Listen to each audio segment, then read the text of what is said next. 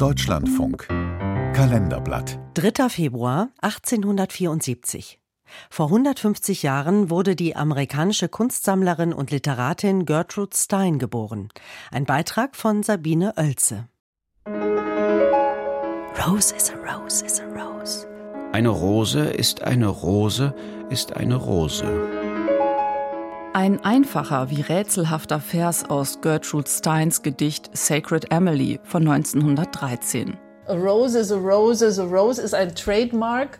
Ulla Haselstein, Professorin für Amerikanistik an der Freien Universität Berlin und Gertrude Stein-Expertin. Zum einen wegen der Wiederholung und zum anderen, weil man gar nicht anders kann, wenn man den Satz liest, als ihn aufzusagen und damit in sich zu eigen zu machen, ihm die eigene Stimme zu geben, mit der Autorin sozusagen auch zusammenzuarbeiten. Die am 3. Februar 1874 im US-Bundesstaat Pennsylvania als letztes von sieben Kindern geborene Gertrude Stein will Neues in der Literatur erreichen.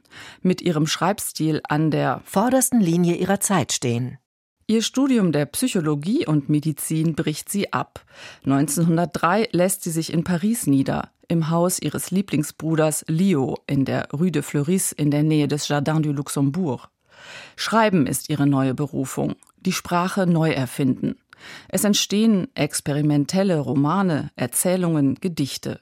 Ihr Ziel ist es, mit Hilfe von Wiederholungen eine Art inneren Bewusstseinsstrom, ein reines Sein in Literatur zu verwandeln.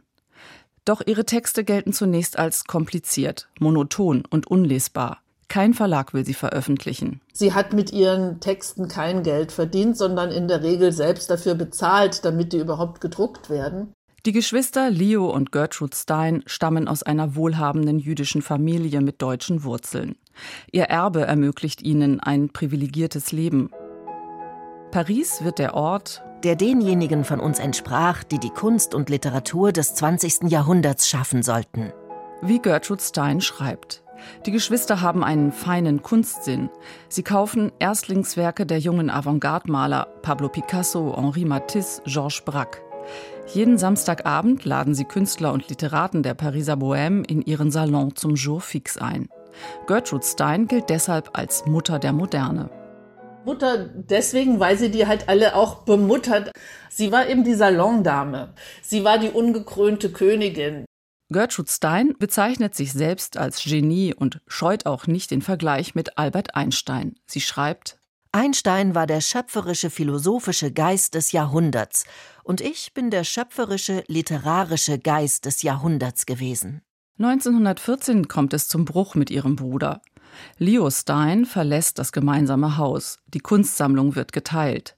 Gertrude behält Werke von Picasso und Cézanne. Ihre Freundin und Muse Alice B. Toklas zieht zu ihr. Die beiden führen eine Beziehung. Unter dem Namen von Alice B. Toklas veröffentlicht Gertrude Stein 1933 ihre Autobiografie und schreibt in der dritten Person über sich selbst. Ulla Haselstein. Das ist ein phänomenaler Akt der Selbstbeweihräucherung, der natürlich auch ironisch ist.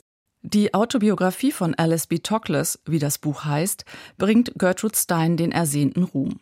Bei Erscheinen 1933 in New York ist es sofort ausverkauft. Gertie Gertie Stein Stein ist kommen, kommen, heim, heim. Titelt die New York Times und nimmt ironisch Bezug auf Steins Schreibstil voller Wiederholungen. Wie es Gertrude Stein und Alice B. Toklas gelingt, die Besatzung der Deutschen in Frankreich im Zweiten Weltkrieg zu überleben, ist nicht ganz geklärt. Das jüdische homosexuelle Paar zieht sich in die französischen Alpen zurück. Aus ihrer Verehrung des Vichy-Regimes macht Stein keinen Hehl.